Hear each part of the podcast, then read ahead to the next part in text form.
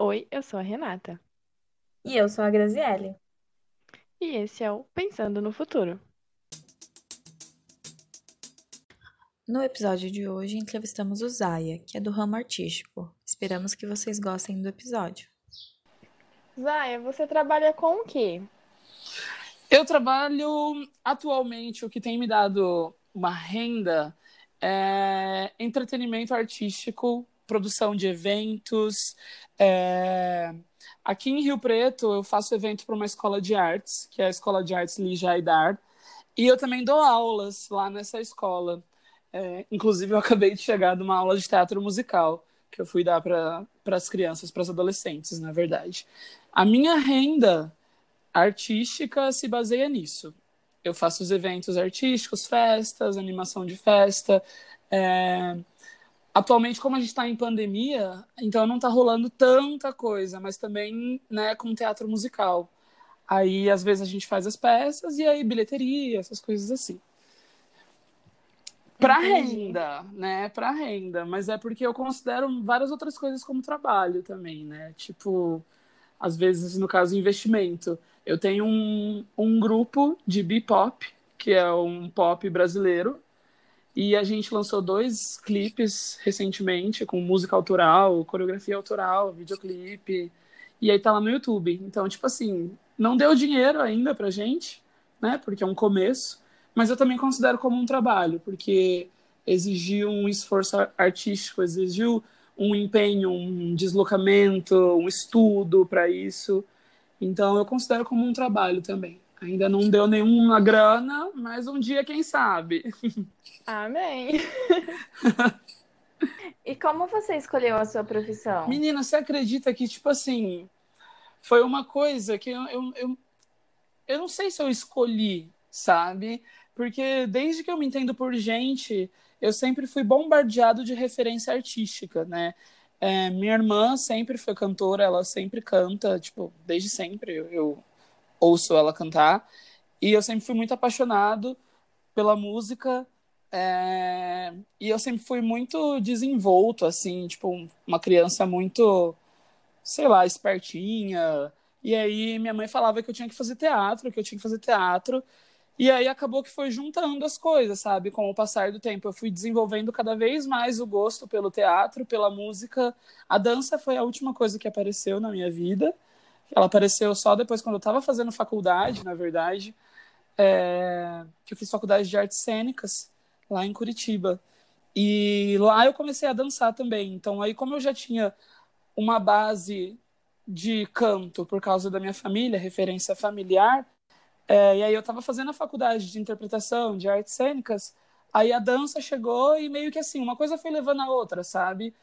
E eu não sei, eu não, eu não conseguia me ver fazendo, eu não consigo me ver fazendo outra coisa, sabe? Eu passei por aquela fase de vestibular também, que a gente se sente pressionado a escolher uma coisa que dê dinheiro e etc e tal, uma profissão meio certa, assim. Só que eu sempre tive muito apoio da minha família a seguir meu sonho. Então, nunca fiquei me preocupando tão absurdamente com, com dinheiro. É, e aí eu fui, enquanto eu fazia os meus aprimoramentos artísticos, eu trabalhei em outras áreas, né? Eu- o, o, o terrível CLT, que a gente tão conhece aqui no Brasil. Já passei por algumas empresas que não são da minha área artística, mas só para dar aquela, aquela sobrevivida, sabe? Mas eu acho que assim foi uma coisa meio. Eu parei, eu prestei uns vestibulares para turismo, relações internacionais, que eram coisas que, que mexiam bastante com outro idioma, e eu sempre tive facilidade com outros idiomas também. Só que aí depois que eu prestei os vestibulares, esses, esses específicos, eu falei assim, mano, quer saber? Chega, não vou, não vou fazer isso não, vou fazer alguma coisa que eu quero fazer, porque eu acho que é o que vai me, me deixar mais afim de, de viver, sabe? De correr atrás. E aí eu fui, cada vez mais me enfiando. E aí hoje estamos aí. Dou uma aula aqui, faço um evento ali, faço um espetáculo ali, viajo para fazer algum outro trabalho, tudo relacionado a isso, a arte, assim, sempre. Que demais. E como Ai, é um foi? tudo. Como foi a faculdade que você fez? a faculdade de artes cênicas. Ih, Menina, foi uma loucura, juro pra você. É, eu, eu costumo dizer que existe, tipo, existe Zaya antes da faculdade, existe Zaya depois. Existem vários momentos, sabe? Mas a faculdade foi uma coisa que me mudou surpreendentemente.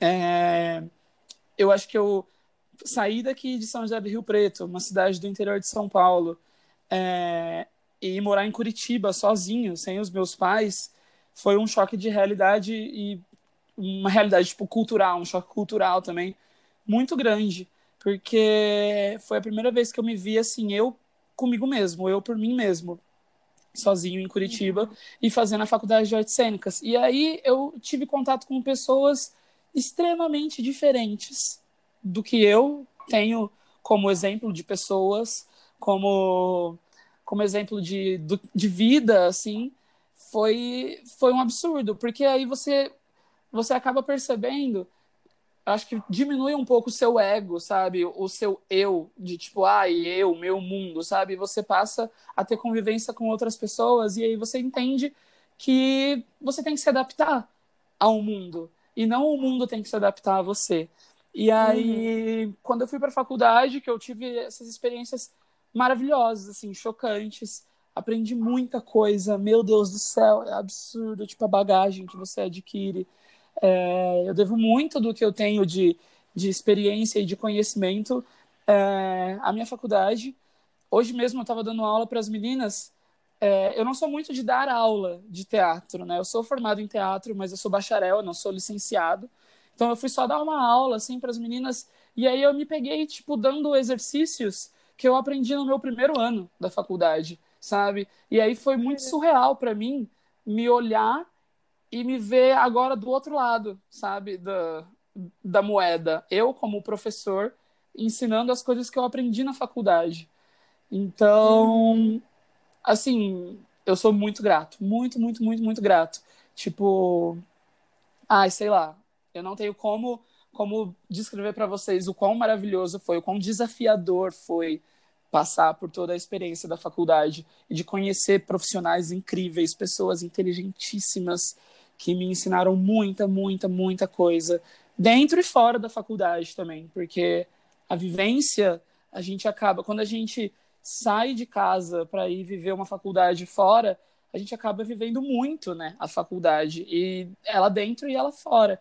Morei numa república com os meus colegas de sala, então não tinha como a gente não pensar na faculdade a todo momento, sabe? sim. Mas foi incrível, foi incrível. Participei de festivais de teatro lá em Curitiba por causa da faculdade. Conheci profissionais que hoje em dia são profissionais incríveis e que fazem a diferença na área do teatro e na minha vida também. Então, foi muito louco, muito bom, muito incrível mesmo, de verdade. Nossa, que demais. E você falou que, que aprendeu muita coisa. E o que você aprende exatamente numa faculdade de artes cênicas? Nossa, juro, eu tinha matéria de introdução aos estudos do corpo, eu tinha matéria de teatro brasileiro, eu tinha matéria de história do teatro mundial, eu tinha matéria de direção, que aí você aprende também é, técnicas, o olhar que um diretor tem, sabe? É, tive aula de canto coral também, porque a gente sabe que o teatro hoje em dia, não só hoje em dia, né, mas o teatro sempre foi uma grande mescla de tudo, assim, nas artes. No teatro você consegue enfiar tudo, muita coisa das artes, sabe? Então a gente aprendia a como, como cantar num coro, é, a diferença de um coro é, numa orquestra para um coro numa peça de teatro. É, tive aula de figurino também, porque a gente precisa entender o figurino para criar, para montar uma cena. É, tive aula de maquiagem também. Tem muita, muita, muita coisa. Isso fora as matérias tipo eletivas que você pode pegar, porque você pode pegar matérias de outros cursos, né? E a minha faculdade ela, ela era uma faculdade exclusiva de artes. Era a Faculdade de Artes do Paraná, né? Antes chamava FAP, né? Faculdade de Artes do Paraná, a estadual de lá. E aí hoje em dia ela se chama Unespar, que é um conjunto de universidades estaduais do Paraná que se reuniram e se tornaram a Unespar.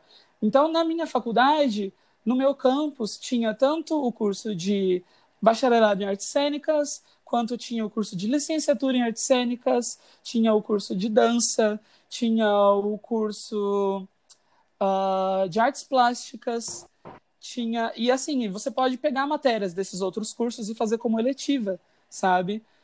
Eu, por uhum. exemplo, na matéria de. Na, eu peguei uma eletiva uma vez de Libras. Eu comecei a aprender a fazer Libras, a falar em Libras, porque era do curso de licenciatura em teatro. Porque como você vai trabalhar na licenciatura, você trabalha é, para se tornar um ensinador né, do teatro, um licenciado a fazer teatro, a ensinar o teatro, é importante você também ter o contato com pessoas que não falam, uh, às vezes não conseguem se se comunicar, porque não tem, não tem a possibilidade de falar, né? Isso que eu quero dizer. Então você precisa falar em uhum. libras, sabe? Então tem muita coisa, tem muita matéria. Tem a turma de música também que você pode pegar matérias eletivas de música. Então, muita coisa, muita, muita, muita, muita, muita coisa, assim. E aí cada faculdade tem a sua grade, né? É... Mas é uma delícia, gente, de verdade, assim. Aprendi muita coisa. Eu vejo hoje que tipo eu tenho é, um olhar muito muito não crítico assim mas um olhar criativo em relação às coisas. Quando me jogam para fazer uma coisa e um olhar muito detalhado para as coisas. Tipo até na hora de escolher uma roupa para sair viu gente? Tipo ai vou escolher uma roupa para sair eu me olho no espelho eu penso na situação eu penso se as cores estão fazendo sentido para aquela situação, para a temperatura que tá, sabe? Eu acho que eu aprendi várias coisinhas assim que você leva para além do teatro, sabe? Você leva para a vida, assim. Então tem muita coisa. chocada. Gente, eu não sabia. É uma delícia, de verdade. É uma loucura, é muita coisa. E aí você vai construindo, assim, sabe, o, o seu caminho, sabe, a sua pesquisa. É muito legal, muito legal. De verdade. Nossa, me deu até vontade, não vou negar. Ai, eu tudo! é bem difícil, viu? Tipo assim, às vezes a gente pensa que, tipo, ai, vai fazer teatro, ah, tá facinho, não sei o quê. Mas, uhum. meninos do céu, eu tinha tanta teoria e eu me dou tão mal com teoria. Ai, eu odeio. a gente tinha aula de filosofia. Filosofia. Era, ai, era muito, era muito complicado, sabe? Eu sempre fui mais ativa, sabe? Eu gostava das aulas de corpo, aula de maquiagem, aula de figurino, que a gente tinha que montar figurino, levar mas a gente tinha a matéria principal do curso, ela chamava PINC, P-I-N-C, que era o projeto de investigação da cena. Se eu não me engano, era isso. Se não era da cena, era cênico, né? É...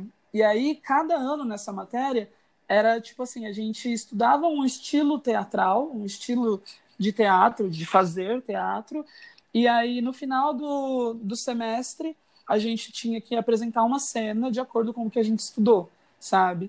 E aí, normalmente, a turma era dividida em duas, metade ficava com um professor, metade ficava com outro professor e estudava outra, outro estilo. Passava o semestre, a gente trocava, entenderam? Uhum. E aí, essa matéria, conforme o curso vai passando, essa matéria vai se tornando mais importante ainda, vai comendo mais horários na nossa grade horária, até que chegava num final, essa matéria se tornava o nosso tão esperado e assustador TCC, né? Ai. E aí era um tudo, porque o nosso TCC a gente tinha que apresentar uma cena no final, né, do curso, e aí a gente tinha a nossa pesquisa individual e a nossa pesquisa do grupo e a pesquisa da cena. Muito complicado. Gente. E aí tem que apresentar banca também, igual qualquer outro curso. Tem banca para aprovação. É muito louco, muito da hora. Eu não fazia a menor ideia que era tudo isso. Juro pra você, sabe? Tipo, quando a gente pensa em engenharia, Uhum. biologia, a gente sabe mais ou menos o que, o que pode ter em cada lugar, o que a gente pode ver. Do que Uhum. você falou, pra mim, eu só imaginava que vocês teriam um pouco da história do teatro e algo sobre o corpo, mas, tipo, tem muito mais. Eu tô chocada, adorei. É muito, tem muita coisa. E é muito legal, porque tipo, você expande de um tanto e você vai escolhendo, né? O que, que te agrada Uhum. mais, você vai criando o seu caminho. Pelo menos essa, eu posso dizer isso pela grade curricular, pela, dos horários, etc e tal, da minha faculdade, né? Óbvio que cada, cada curso é um curso em suas faculdades, né? Mas, num geral, as faculdades de, de artes cênicas, elas costumam ser bem abrangentes, assim. Você tem bastante estudo artístico num geral, sabe? E aí Uhum. vai dependendo mais de cada curso que você vai fazendo. Às vezes tem faculdade que é focada em interpretação. Essa minha faculdade, ela é... Esse meu curso, né? Ele é focado... Eu lembro até hoje, no meu primeiro dia que a gente estava passando pelo trote, um dos nossos veteranos olhou para mim e falou assim: Você sabe que você está aqui para você se tornar um artista pesquisador, um ator pesquisador. Você vai sair daqui com uma pesquisa para você desenvolver uma pesquisa em sua vida em relação à arte. Você não está aqui para aprender só a interpretar. Você não está aqui para sair daqui e ir para Globo, por exemplo, e daqui para uma novela, e daqui para um filme. Você pode ir, óbvio, mas você está aqui para pesquisar tudo relacionado às artes cênicas e não só à interpretação. Isso é muito incrível, muito incrível mesmo. Sim, nossa, adorei demais. Obrigado. E além da faculdade, você fez algum outro curso? Fiz, assim, é, eu fiz curso em São Paulo de teatro musical. Foi uma, uma experiência de interpretação mesmo, focada em interpretação na SP Escola de Teatro. E aí foi tipo um curso de férias, assim, intensivo. Também fiz, eu fiz um curso tipo workshop, assim, com uma.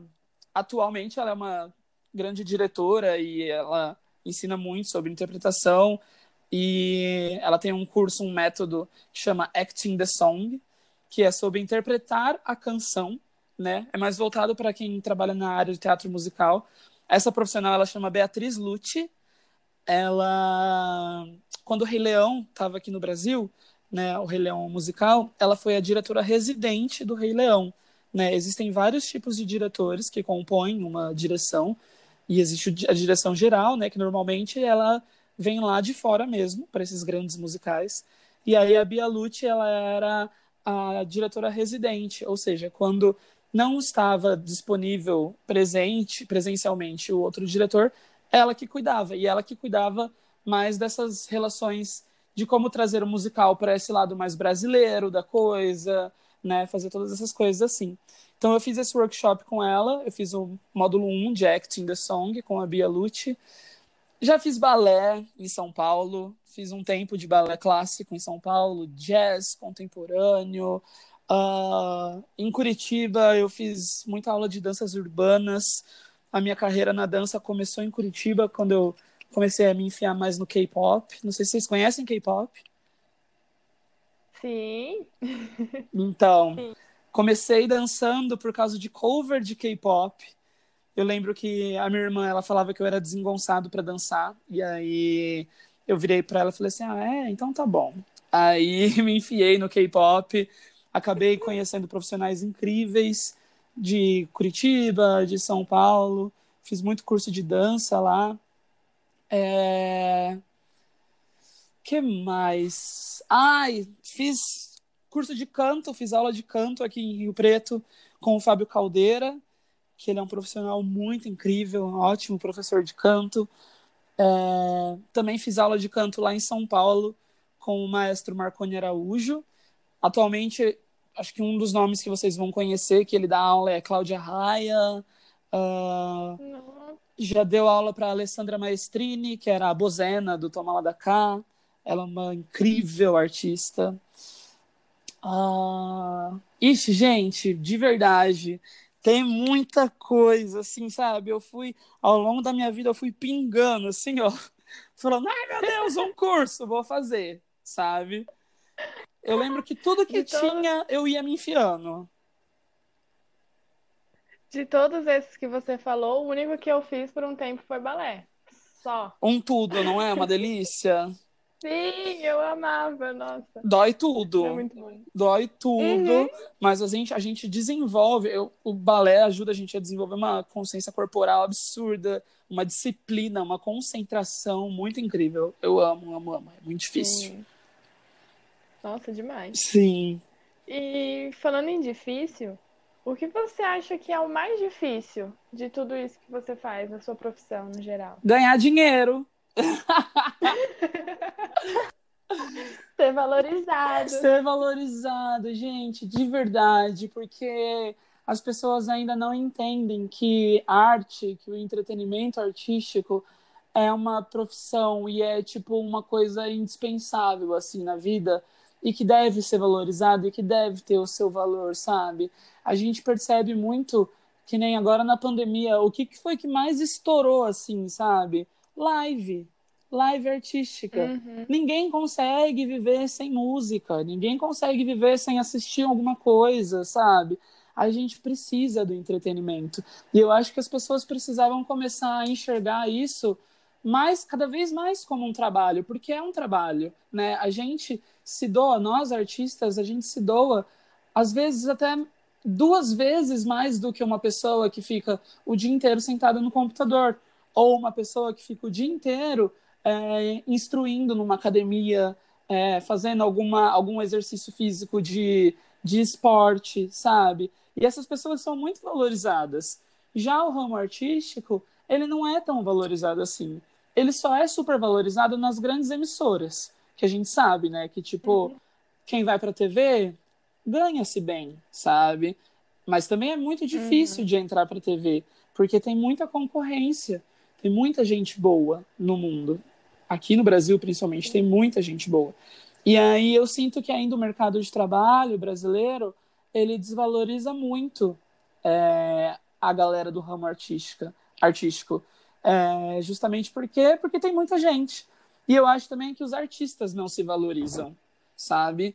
É, como tem muita gente, é aquele lance da. Como é que fala? É da oferta e procura, alguma coisa assim. É lei da oferta e procura. É, porque tem muita gente, muito artista procurando o trabalho, aí é obviamente que as pessoas que estão oferecendo esse trabalho, se elas oferecem um valor X, as pessoas vão aceitar, mas se elas oferecem um valor menor, talvez esse artista aqui não vai querer, mas o outro que está desesperado atrás de trabalho vai querer, sabe? E aí acabam aceitando condições de trabalho piores só porque precisa do trabalho, porque precisa sobreviver. E aí o que, que acontece? As pessoas que estão oferecendo esse trabalho acabam oferecendo cada vez menos porque sabe que vai ter gente que vai aceitar, sabe? Uhum. Então eu acho que é uma coisa, é uma via de mão dupla. Eu acho que existe sim uma falta de desvalorização do outro lado das pessoas que contratam a gente para fazer, porque na maioria das vezes é prestador de serviço, sabe? A gente faz por prestação de serviço, a gente é contratado para fazer tal coisa. Inclusive, tipo assim, ah, eu vou fazer, é, vou fazer um curta, vou fazer um longa. Você é contratado para fazer aquilo ali. Às vezes é só uma prestação de serviço, às vezes nem tem contrato, sabe? Você só vai lá e tem que emitir a sua nota é, para poder receber o dinheiro, às vezes nem isso. E aí essas pessoas acabam fazendo tudo mais barato, porque sabe que vai ter gente que vai aceitar. E às vezes a qualidade do serviço também não é a melhor, né? Porque vai pegar qualquer profissional. Vai pegar o profissional que vai aceitar o mais barato. E aí, ao mesmo tempo, também tem a desvalorização do lado do artista. Porque eu acho que se a galera se valorizasse mais, impusesse melhor o, o seu próprio valor, é, e tivesse esse diálogo maior entre os artistas, essa, essa força maior entre os artistas, a gente acabaria impondo mais esse valor e aí as pessoas teriam não teria outra opção a não ser aceitar esse valor e pagar esse valor, sabe? Sim. Mas isso é muito complicado, tá? Eu tô falando isso aqui para vocês, mas isso é uma coisa que eu tenho uma luta diária inclusive. Tive uma uhum. conversa esses dias com uma amiga minha, porque eu falei, amiga, eu não sei impor o meu valor, eu não sei qual é o meu valor atual no mercado de trabalho que a gente está. Principalmente é, agora na pandemia, que tudo virou de ponta cabeça, tudo está mais difícil, os nossos, os nossos empregos, os nossos trabalhos cai, tipo, caíram assim muito absurdamente, né? Então, tipo, quase nunca tem trabalho para a gente fazer, porque o nosso trabalho basicamente depende de aglomeração e a gente não está podendo uhum. aglomerar agora. Então, quando surge um trabalho, imagina você numa situação de estou só recebendo o auxílio emergencial, ou às vezes nem o auxílio emergencial eu não estou recebendo. Me surge um trabalho que antigamente eu receberia 200 reais por esse trabalho. Só que a oferta que eu recebo é de 80 reais por esse trabalho. Na atual, é. E isso, Nossa. gente, isso é verdade, tá? Isso acontece, isso está acontecendo. E na atual situação que a gente está, não tem como recusar, sabe? E aí acaba complicando uhum. muito. Eu sinto que, tipo assim, eu espero que depois que a pandemia passe, eu espero que essa desvalorização aconteça da mesma forma que ela aconteceu agora, sabe? Que ela retorne da mesma forma que ela surgiu. Que seja só um clique, sabe? Porque senão são anos e anos de muita luta do setor artístico para a gente ter perdido, assim, sabe? Num clique por causa do vírus, sabe? Então, hum. é muito complicado, gente. É muito complicado. É uma luta diária que a gente tem que fazer de pesquisa, de conversar com os amigos para saber como que está sendo para eles em cada canto do país, saber quanto que está ganhando, saber se está valendo a pena, o que, que vale, o que, que não vale, o que, que vale o nosso esforço, sabe? Tá sendo, tipo, muito complicado. Então, eu acho que de tudo, de verdade, é a valorização. Eu acho que é a, a parte principal. É a concorrência, né? Porque sempre tem muita gente, tem muita gente boa, gente. Nosso país tem muito artista bom, sabe? Semana passada eu fiz um workshop e a gente fez uma audição com algumas meninas, algumas delas não queriam cantar, tinha uma que estava morrendo de vergonha. Na hora que a menina abriu a boca, todo mundo começou a chorar, sabe? E uma menina, uma menina de, gente, uma menina de 15 anos, que eu olhei e falei assim, gente, que absurdo, sabe? Como tem gente talentosa. Então, concorrência, sempre tem muita concorrência. É... E eu não vou falar para vocês oportunidade não, viu? Porque eu acho que a oportunidade tem muita. De verdade, gente, tem muita oportunidade. É só a gente saber caçar. Internet está aí, contatos estão aí para a gente. Quem quer, vai atrás, fuça. E não vou falar que consegue de primeira, porque é difícil. Mas vai à luta para tentar conseguir, sabe? Uhum. Eu acho que essas são as três principais. Tirando, obviamente, os fatores sociais, raciais, políticos, econômicos, que a gente sabe que interferem muito na hora da gente procurar um, um trabalho, na hora da gente encontrar uma oportunidade. A gente sabe como o nosso país é em relação a tudo isso. Então, tem muito disso também. Também é uma grande dificuldade que a gente passa aqui no Brasil. Se já é difícil para mim, que sou um artista branco, imagina para um artista negro. Agora você imagina para um artista negro, transexual, morador de uma favela, sabe? É muito complicado, é muito complicado. Então eu acho que é um, um geral assim de tudo, sabe? Que envolve o nosso país. E aí, pegando no ramo artístico, é complicadinho também. Não dá para a gente pensar que é Sim que só porque tá na arte é muito mais fácil, blá blá blá blá blá blá. Não, existe preconceito em todo lugar. Sim, e dá para ver muito na, nos trabalhos é, da televisão Sim. mesmo, filmes, que é muito difícil de ter atores negros. Sim. E mesmo assim, uma luta que está sendo tão atual agora, que todo mundo está falando, a gente ainda vê claramente, assim, jogado na nossa cara essa discriminação, a desvalorização desses, desses atores, desses cantores. Sim, né? na maioria das vezes, se você vê, é que agora tá, tipo assim, tá caminhando, né? Mas na maioria das vezes a gente vê negros em, em papéis de é, domésticas, papéis menores. A gente quase nunca vê como um protagonista, sabe? Se a gente parar para pensar.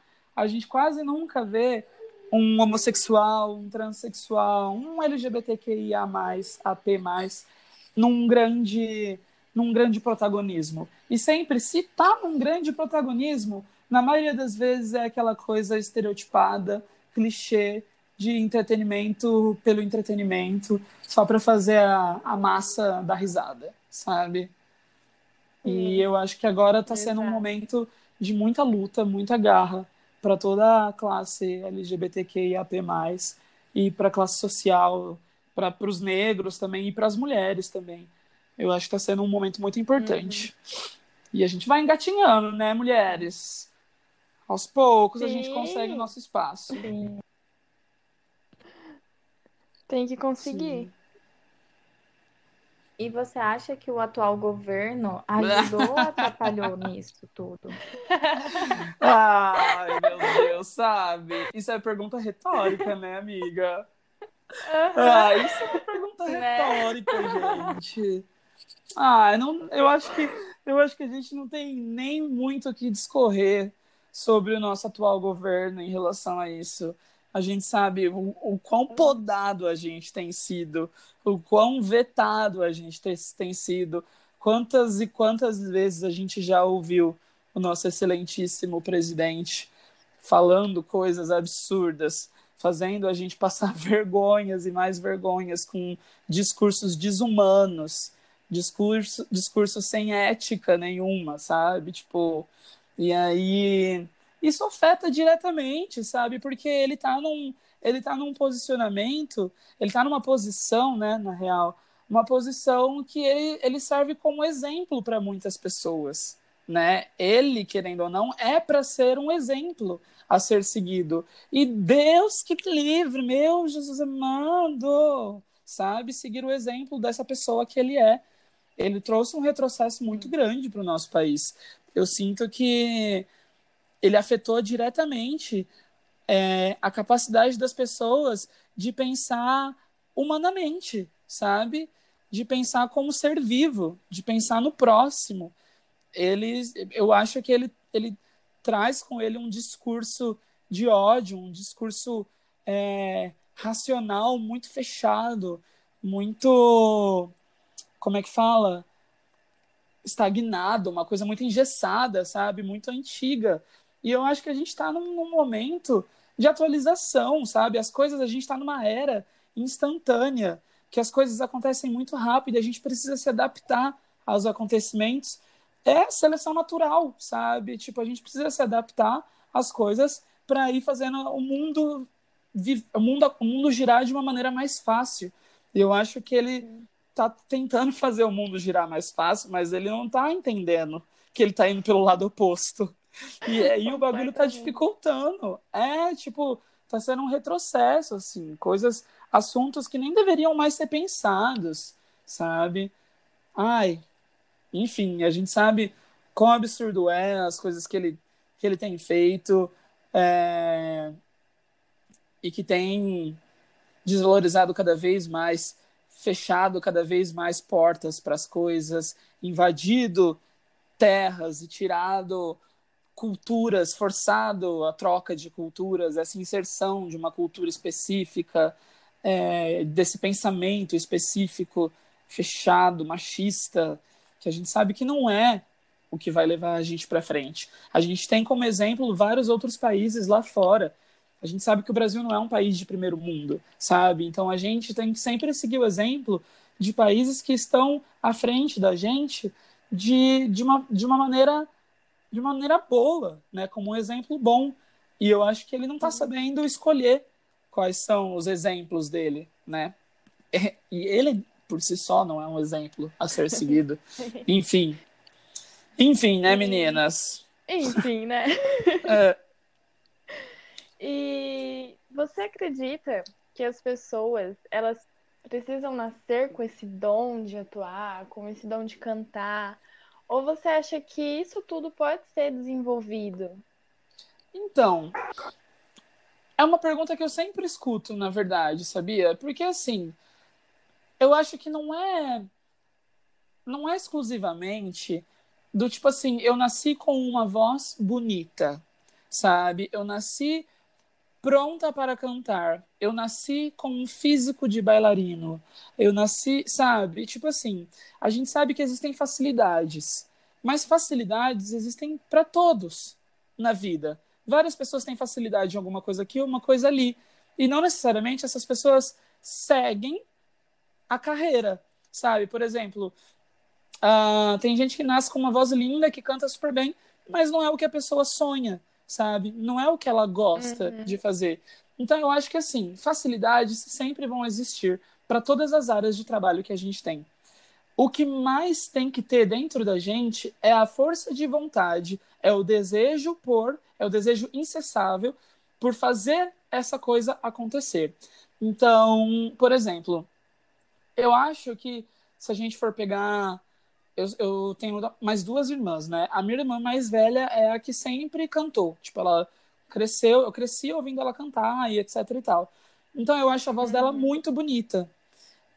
Inclusive, eu acho mais bonita do que a minha, por exemplo. Mas isso não me impediu de correr atrás, de estudar, para entender o que é a minha voz e desenvolver a minha voz para saber se eu gosto dela ou não.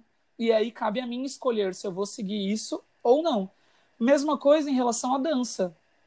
O meu exemplo é que eu sempre fui muito desengonçado, sabe? Tipo, sempre fui muito, tipo, zoado, entre aspas, porque eu era desengonçado e blá, blá, blá, blá, blá, blá. Aí chegou um momento que eu falei assim, tá, mas eu gosto de dançar. Então, se eu gosto de dançar, eu vou correr atrás para me aprimorar até que eu fique muito feliz com o que eu estou vendo e que aí nenhuma outra pessoa vai poder olhar para mim e falar que eu sou desengonçado. Então, é... e hoje em dia, tipo assim, tive conquistas incríveis, campeonatos nacionais de dança. Então, eu acho que tudo a gente pode a gente pode desenvolver e conquistar, sabe? Facilidade sempre vai ter. Sempre tem aquele coleguinha que sabe mais matemática do que a gente, mas isso não me impede de tirar 10 na matemática, sabe? Exato. Isso não impede. Isso não impede de maneira alguma. Então, eu acho que é basicamente isso. Tem algumas pessoas que nascem e escolhem seguir. Algumas pessoas nascem, não escolhem seguir. Outras pessoas não nascem, mas querem tanto que superam, sabe, as outras pessoas. Então eu acho uhum. que é, uhum. é tudo uma questão de força de vontade, de desejo, de estudo.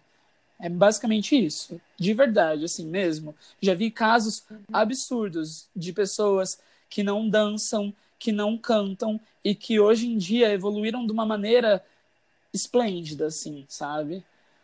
É, e, é muito é muito gostoso de ver esse processo das pessoas evoluindo, assim. É muito bom. Zaya, como você se sente quando você está se apresentando, quando você está no palco? Qual que é a sensação? Menina, faz tanto tempo que eu já nem lembro. gente, ai, gente, e o duro é que eu queria, eu juro que eu queria estar mentindo para vocês, mas tipo assim, na verdade, assim, eu sei qual é a sensação, tá? Eu vou descrever para vocês, mas realmente faz muito tempo que eu não faço uma apresentação, uhum. desde que aconteceu a pandemia, que começou, que deu esse grande lockdown. Inclusive, eu estava em São Paulo quando deu o primeiro dia de, de lockdown e foi cancelado um trabalho meu. Gente, de verdade, de verdade, eu ia fazer uma turnê com um mini espetáculo em escolas infantis ao redor de São Paulo, São Paulo e região, assim, sabe? E tava tudo Caraca. certo. Eu saí de Minas Gerais, fui para São Paulo, fui fazer um, um, evento em São Paulo, em Minas Gerais. Peguei um ônibus de Minas Gerais, fui sozinho para Sampa fazer esse job. Ensaiei, que eu tinha que ensaiar, um dia de ensaio. E no dia seguinte a gente começava essa, essa mini turnê, assim. Eu lembro que eu carreguei as malas, era sete horas da manhã, eu tava subindo com a minha mala, que era a última mala. As meninas olharam para mim e falaram assim: foi cancelado por causa da pandemia. E aí. Lágrimas. Gente. Ai, foi o ó, assim, de verdade. Aí eu lembro que cancelou só o primeiro dia. E a gente esperou, eu ainda esperei esse primeiro dia. No final desse primeiro dia, eles falaram: não, cancelou toda a turnê, podem voltar às suas vidas. Aí eu tive que voltar aqui para Rio Preto, enfim. Uh, mas onde a gente estava mesmo? Qual que era a pergunta? Ah, apresentação, né? Isso, a sensação. A sensação. Meninas. Ai, Como que é? Ai, é uma delícia! É muito absurdo. É, um, é uma mistura de, de medo com euforia, com adrenalina, com tesão, sabe? Ai, é, é uma coisa inexplicável, porque eu, eu acho que eu, eu vivo disso, sabe? Eu vivo do palco. É, eu vivo, a gente, eu ensaio tanto, a gente ensaia tanto para aperfeiçoar as coisas, a gente estuda tanto, se dedica tanto, a gente quebra, quebra partes do corpo, literalmente, e quebra a cabeça para fazer as coisas todas darem tão certo. E aí, na hora que a gente sobe no palco, a minha vontade era de, tipo, subir ali e ficar ali para sempre, sabe? E aí é tão rápido, às vezes acontece tão rápido. Porque às vezes você ensaia um espetáculo e aí o espetáculo tem tipo 40 minutos. E aí, se vocês olharem para a tela do nosso celular nesse exato momento, faz 46 minutos que a gente está conversando aqui. E tipo, Uhum. mano, foi muito rápido, eu nem vi a gente começar, sabe? Tipo, e já foi 40 minutos. Então é tipo, é uma sensação muito louca, porque o tempo flui e você se sente tão bem fazendo aquilo, você acredita tanto, você estudou tanto para aquilo, que na hora que você faz. Ai, gente, de verdade, não consigo te explicar. Eu, eu lembro que eu lembro que quando termina os espetáculos, às vezes. É... Isso, isso falando em espetáculo, né? É...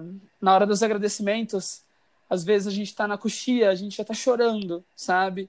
Se abraçando de felicidade por saber que deu certo, saber que todo o nosso esforço, todas aquelas horas tiveram uma. valeram a pena, sabe? De você ver o público te aplaudindo, independente se você está fazendo teatro, teatro musical, se você está fazendo um show cantando, se você está fazendo um espetáculo de dança, é uma realização tão grande, porque eu acho que você acredita tanto naquilo, sabe? Você estudou tanto, você pesquisou tanto aquilo, é tão a sua verdade e é o que você quer mostrar para o mundo, sabe? Tipo, da mesma forma que um médico quer salvar uma vida, quer curar um paciente, a gente quer passar a nossa mensagem para as pessoas que estão ali assistindo a gente. Então, o sentimento de gratidão de ver o público, de receber os aplausos, de receber às vezes uma conversa com alguém, de ter gente te elogiando pelo seu trabalho, pelo seu trabalho artístico, é imensurável, de verdade. Recentemente, é, a gente lançou o meu grupo, o Audi, né, que é um, uma boy band, algumas pessoas chamam de gay band, porque nós somos todos todos muito muito gays, etc e tal. É, a gente lançou esses dois clipes, inclusive, vou passar para vocês depois para vocês assistirem, por favor. Sim. Tá bom? E para todo mundo que estiver ouvindo esse podcast, corre lá no Isso YouTube mesmo. e assiste o clipe. As meninas vão deixar explicadinho certinho. Mas uma música chama Dale Dale e a outra música se chama Higher, em inglês mesmo. Mas a gente canta em português, tem algumas misturas e algumas letras em inglês, algumas coisas em espanhol perdido no meio, assim. Mas é música brasileira, é um pop brasileiro inspirado nos métodos. é, de música brasileira, coreana, misturado com K-pop, assim, mas é uma grande miscigenação que é a proposta do nosso país, né? Nosso país é muito miscigenado. É, e aí, os integrantes, nós somos muito diferentes, muitos, de verdade. Tipo, tem eu, que sou branco, tem o Davi, que é preto, é, ou negro, não sei como que algumas pessoas preferem, mas eu ouvi falar que preto é o mais correto de se usar, porque negro, né, a gente às vezes é, relaciona a palavra negro com negativo, né, algumas expressões, enfim.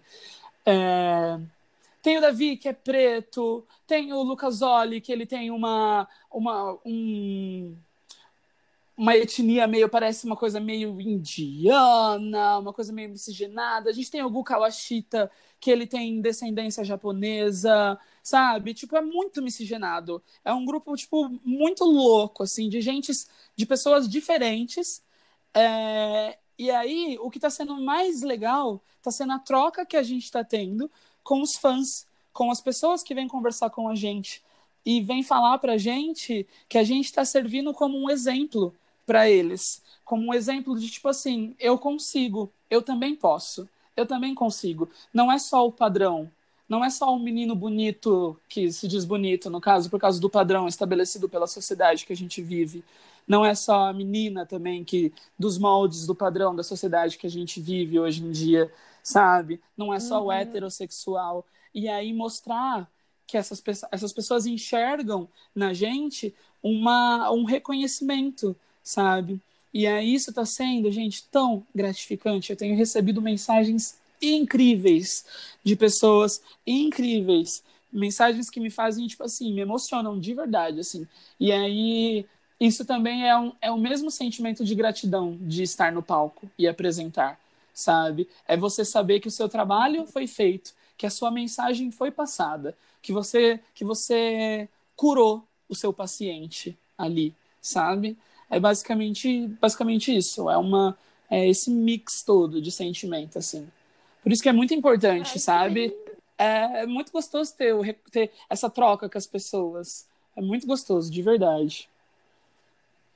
E por último, quais são as dicas que você dá para quem quer seguir Desiste. essa mesma Mentira!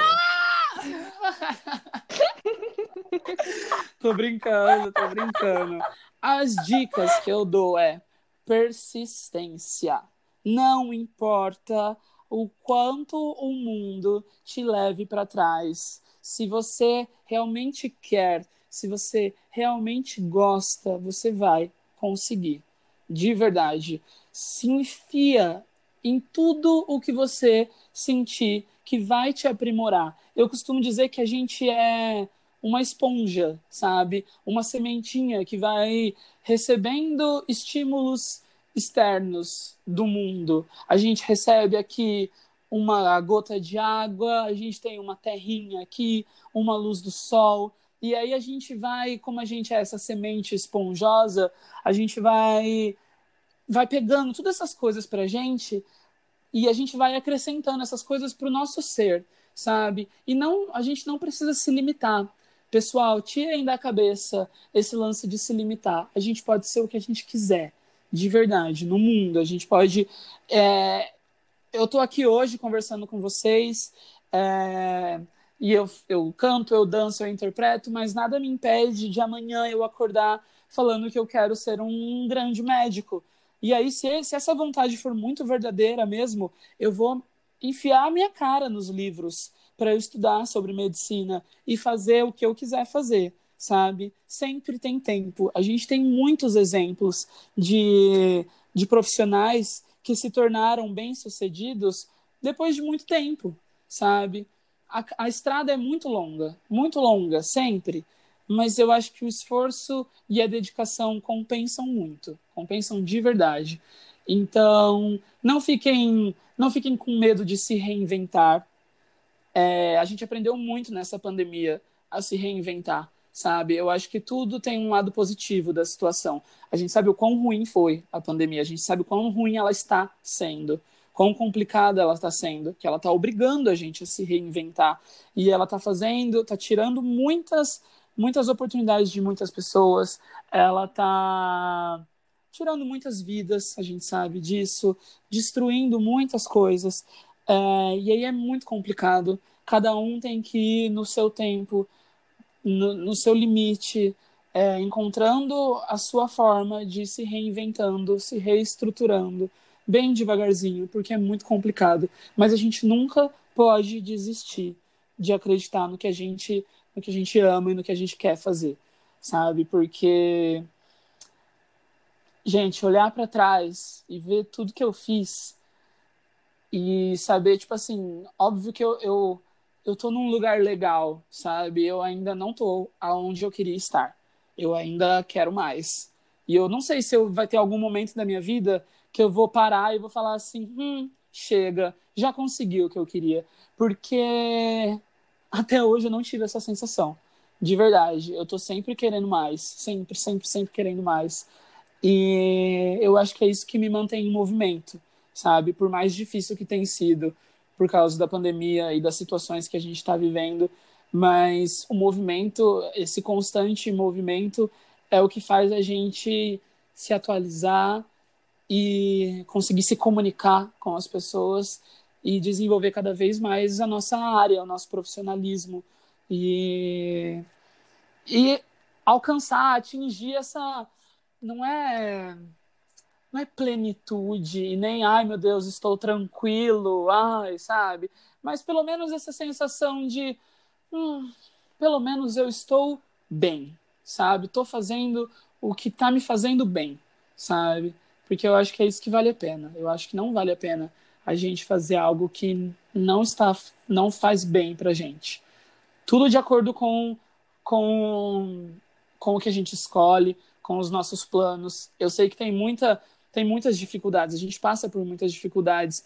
É muito difícil, por exemplo, viver de arte, mas e tem momentos que sim, a gente tem que fazer algumas coisas que estão fora da nossa área.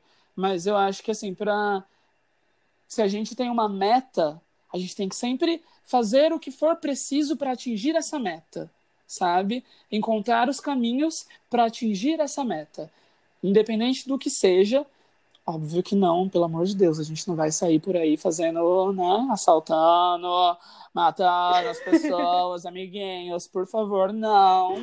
Mas vamos encontrando os nossos caminhos honestos para a gente atingir essa nossa essa nossa meta, é... Aí é basicamente isso. Às vezes a gente tem que dar uma desviada, trabalhar num CLT ali, aqui, porque às vezes não tem um dinheiro para fazer as coisas, às vezes não dá certo o trabalho e a gente precisa, porque a gente precisa pagar as contas, pagar os boletos, mas sempre mantenham a meta na cabeça de vocês, sempre. A meta é o nosso principal objetivo de vida, sabe? Independente de qual seja a nossa meta. Eu acho que é a nossa meta que faz a gente deitar a nossa cabeça à noite e falar assim: bom, é, hoje eu trabalhei na minha área, ufa, que bom, estou mais próximo da minha meta. Ou então, hoje eu não trabalhei na minha área, mas pelo menos eu consegui, eu não trabalhando na minha área, pelo menos eu vou conseguir é, fazer um passo para atingir essa minha meta. Está sendo um passo para eu atingir essa minha meta. E aí a gente tem que sempre tentar olhar para as situações da maneira mais positiva, sabe? Isso é um conselho de, de positividade mesmo, é, porque eu acho que a vida é muito difícil já para a gente dificultar ela mais ainda.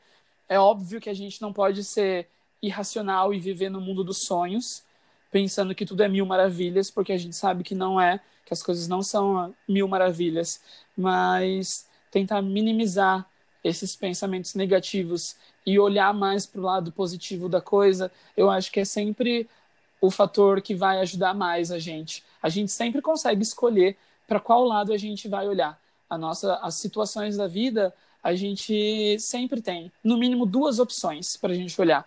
E dentre essas, dentre essas inúmeras, inúmeras opções, a gente tem essas duas, e uma dessas duas é a ruim, e uma dessas duas é a boa, a negativa e a positiva. Eu acho que é sempre melhor a gente olhar para a positiva. Não é fechar os olhos para as coisas, porque a gente não pode fechar os olhos para as coisas ruins que estão acontecendo. Mas é a gente não se claro. deixar ser levado, ser dominado e deixar a nossa energia voltada para a coisa ruim, para o negativo. A gente tem que achar a solução no positivo para solucionar esse negativo sempre.